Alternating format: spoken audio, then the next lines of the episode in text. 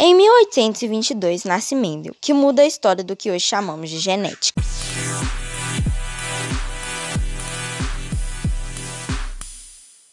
A partir do estudo do trabalho de Mendel, temos muita coisa na genética. Não é só o azão, azão, azão, azinho.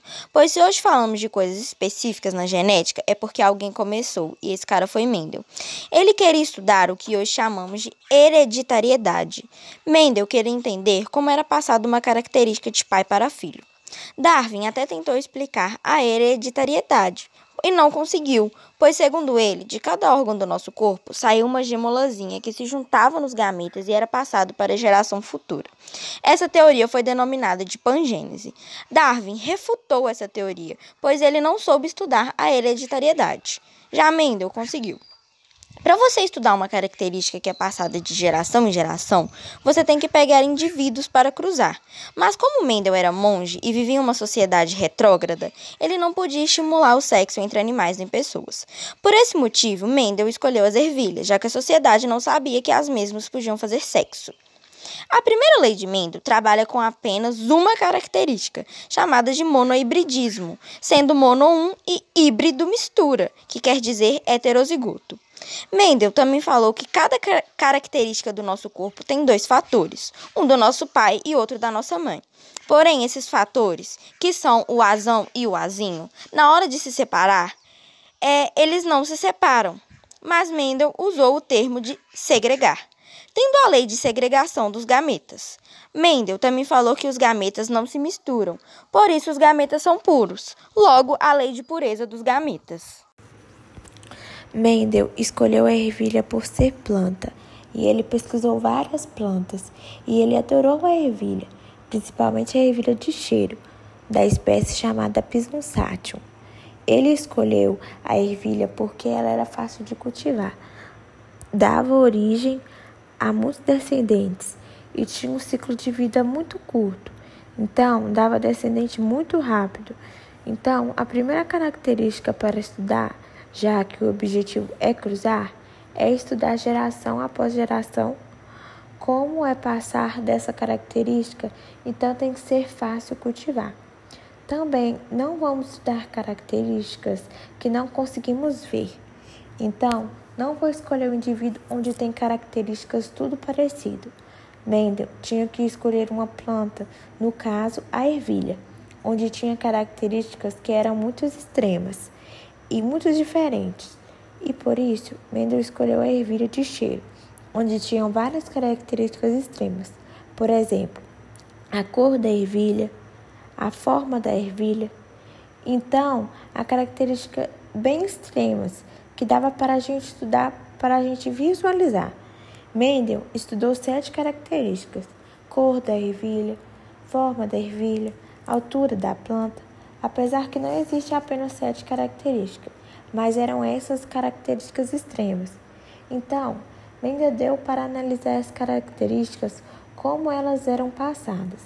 Então, o interessante, se eu fosse estudar como, por exemplo, o ser humano, eu teria que pegar alguém que tem nariz grande, nariz pequeno, um cara alto, um cara baixo.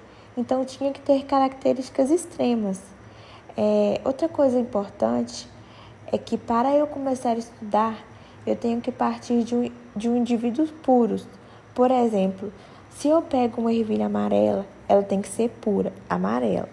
Porque como vamos estudar a transmissão de uma característica, se eu não vou partir do início, eu tenho que partir de uma pureza. E Mendel tinha certeza que todas as ervilhas que ele, cruz, que ele cruzava, elas eram puras.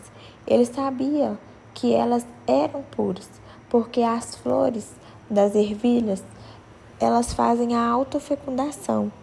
Ela cruza através da flor. Dentro dela tem a estrutura masculina e feminina. Tem flor que só tem feminina e tem flor que tem as duas. E tem flor que tem só a masculina. É, a estrutura masculina é chamada de androcel e a feminina é chamada de ginocel. Então, toda vez que a flor abre, ela toca o pólen. E dentro do pólen, vou mandar o gameta masculino. E nessa forma, vai surgir a autofecundação. O problema que a ervilha que Mendel escolheu, ela não abria flor. Então, a flor ela ficava fechada. Logo, a planta cruzava com ela mesma. Por exemplo, se eu sou amarelo e cruzo comigo mesmo, vai sair amarelo. Se eu sou verde e cruzo comigo mesmo, vai sair só verde. Então, Mendel ele procurava precruzar as plantas. Eles tinham que ir lá dentro em uma flor de uma planta, abrir a flor da planta. Então, a polinização que aconteceu no cruzamento de Mendel era artificial. Mendel tinha que ir lá dentro da flor, pegava o pólen lá na antera e ir lá na outra flor e passar no gineceu e fecundar. Ele tinha que fazer uma polinização cruzada, no caso, polinizar uma planta com a outra. Só que essa polinização era feita de modo artificial Mendel tinha certeza que quando ele pegava uma ervilha amarela e cruzava com uma verde, ele partia de plantas puras. Na natureza, isso não ia acontecer. E só aconteceu graças ao cruzamento que ele fez.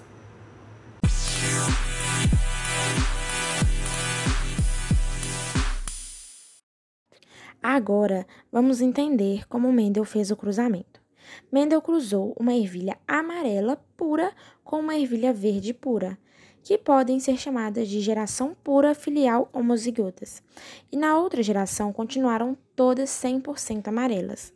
Foi assim que ele concluiu que poderia ter algo nessa ervilha amarela que dominasse a ervilha verde, chamando ela de dominante. A geração de todas essas ervilhas que surgiram amarelas são chamadas de geração filial 1 ou F1. Essas ervilhas nessa geração filial podem ser chamadas de híbridas por ocorrer uma mistura, ou heterozigotas.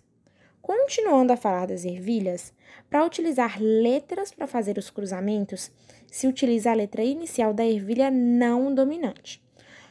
Por exemplo, no caso, se a ervilha amarela é a dominante e a verde não, a gente utiliza a letra V.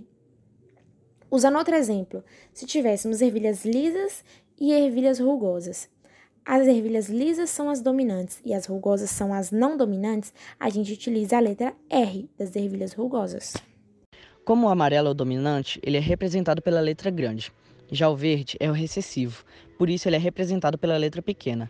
Como Mendel gostava de escolher a letra do recessivo, vamos utilizar a letra V. Utilizamos Vzão Vzão no dominante e Vzinho Vzinho no recessivo. O porquê das letras serem iguais se dá ao fato de serem puras. Mendel diz que na hora da formação dos gametas, esses fatores acabam se separando, então vem um do pai e outro da mãe. Como o único que o amarelo pode doar é o Vzão e o único que o verde pode doar é o Vzinho, na hora do cruzamento, cada ervilha vai ter uma parte da mãe e uma parte do pai. Sendo assim, as quatro ervilhas ficarão Vzão Vzinho. Porém, como Mendel foi além disso e percebeu que como a ervilha tem a flor fechada, ela pode sofrer autopolinização. Então, ele fez com que cada ervilha cruzasse com si própria, podendo ser chamado também de autofecundação. Logo, quando a geração F1 se autopolinizou, ela acabou criando a geração F2. Agora, nós iremos cruzar F1 com F1, porque se eu sou Vzão Vzinho e cruzo comigo mesmo, é como se eu cruzasse um Vzão Vzinho com outro Vzão Vzinho. Agora, para fazer o cruzamento de Vzão Vzinho com outro Vzão Vzinho, você pode usar uma tabela chamada de quadro de Pinet, ou você simplesmente cruza direto. Como cada característica tem dois fatores, e um vem do pai e outro vem da mãe, faremos o cruzamento da seguinte forma. Se eu quero cruzar Vzão Vzinho com Vzão Vzinho, então eu pego o primeiro Vzão com o segundo Vzão, formando assim Vzão Vzão. Depois eu pego o primeiro Vzão com o segundo Vzinho, formando Vzão Vzinho. E faço o mesmo processo com o primeiro Vzinho, fazendo o procedimento mais conhecido como chuveirinho. Mas lembrando que sempre que der Vzinho com Vzão, você deixa a letra dominante em primeiro lugar. Feito o cruzamento, temos agora Vzão Vzão, Vzão Vzinho, Vzão Vzinho e Vzinho Vzinho. Porém, isso irá surgir na geração F2, conhecida como autofecundação. Mendel encontrou que as três primeiras combinações são ervilhas amarelas e a combinação Vzinho é uma ervilha verde. Então, Mendel concluiu que, como a ervilha verde apareceu no começo, sumiu na geração F1 e somente ao fazer o cruzamento de Vzão Vzinho com outro Vzão Vzinho, ela reapareceu, Por isso ela ganhou o nome de recessivo, por aparecer, sumir e reaparecer. Um exemplo disso são os olhos azuis. Geralmente, ele aparece em uma geração de família, some e depois reaparece. Isso se dá ao fato de serem recessivos, já o dominante aparece em todos. Logo, Mendel concluiu que cada três ervilhas amarelas aparecia uma ervilha verde.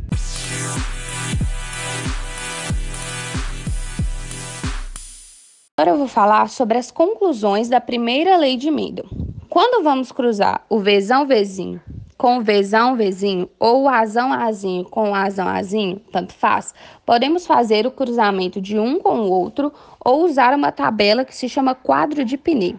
Vai chegar um momento na genética que você vai estar tão habilidoso fazendo tantas questões que você não vai querer mais fazer a tabela. Ela é didática, porém ela demora muito.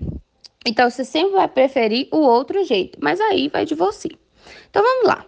A primeira coisa, você tem que tirar os gametas. Então tem o gameta do pai e tem o gameta da mãe. E quais são os gametas? O Vzão e o Vzinho. Eu vou ter um gameta Vzão e um gameta Vzinho simples. E do outro, a mesma coisa um gameta Vzão e um gameta Vzinho. Assim é só cruzar os dois. No primeiro quadrado vai ficar Vzão, Vzão. No segundo quadrado, Vzão, Vzinho. O terceiro, Vzão, Vzinho, sempre colocando a letra grande na frente. E no último, Vzinho, Vzinho. O Mendes chegou à conclusão em F2 de cada três lisas nascia uma verde. O que é isso? O fenótipo.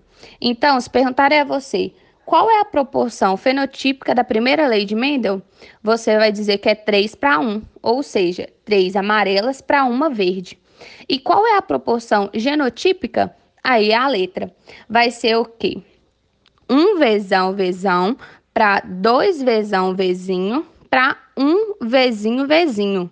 Logo, a proporção genotípica vai ser 1 para 2 para 1. Lembrando então que fenotípica é a característica e genotípica é a letra.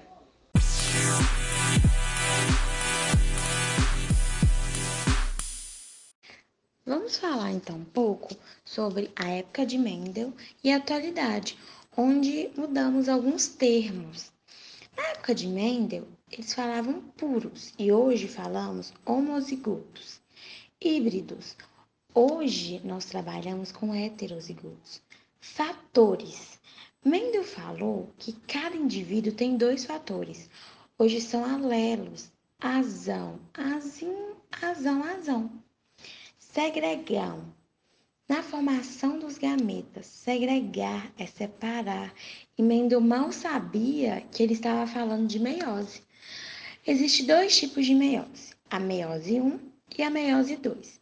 Mas a meiose reducional, aquela que reduz, que separa de verdade esses fatores, é a meiose 1, onde nós temos quatro fases: a prófase, a metáfase, a anáfase e a telófase. Prófase é a primeira fase. Metáfase é a fase que os cromossomos estão no meio. Anáfase é a separação. Então, Mendel estava falando da anáfase, a separação acontece sempre na anáfase. Então, separar especificamente é na anáfase 1. Ele separa de verdade. Tem gente que pensa que o azão, azinho, é quando o cromossomo está em xizinho. É um azão está de um lado e o azinho está de outro. Isso está errado. Quando trabalhamos com azão, azinho, os cromossomos, a gente pode representar da maneira simples. Um exemplo: azão e um cromossomo que veio do papai, e um azinho e outro cromossomo que veio da mamãe. Esses cromossomos nós chamamos de homólogo. Lembrando que, trazendo para a atualidade, por isso que nós falamos homólogo. Aí, homólogos, azão, azinho, olha aí. Aí a gente tem os grandes fatores de Mendel. Só que quando eles, só quando eles estão duplicados, os cromossomos, a gente nunca nunca em um cromossomo em forma de xizinho. É azão, azinho. Sabe por quê, gente? Essas aqui que estudamos, setor genética, essa aqui é aquela verdadeira cromática das irmãs. Elas são idênticas, têm o mesmo DNA, estão, hum, então não podemos ter azão de um lado e azinho de outro. Então, sempre nos mesmos cromossomos temos a mesma letra, azão, azão, só que duplicamos e eles vão se separar na meiose. Um, separação dos homólogos na anáfose. Um, foi o que Mendel disse para nós.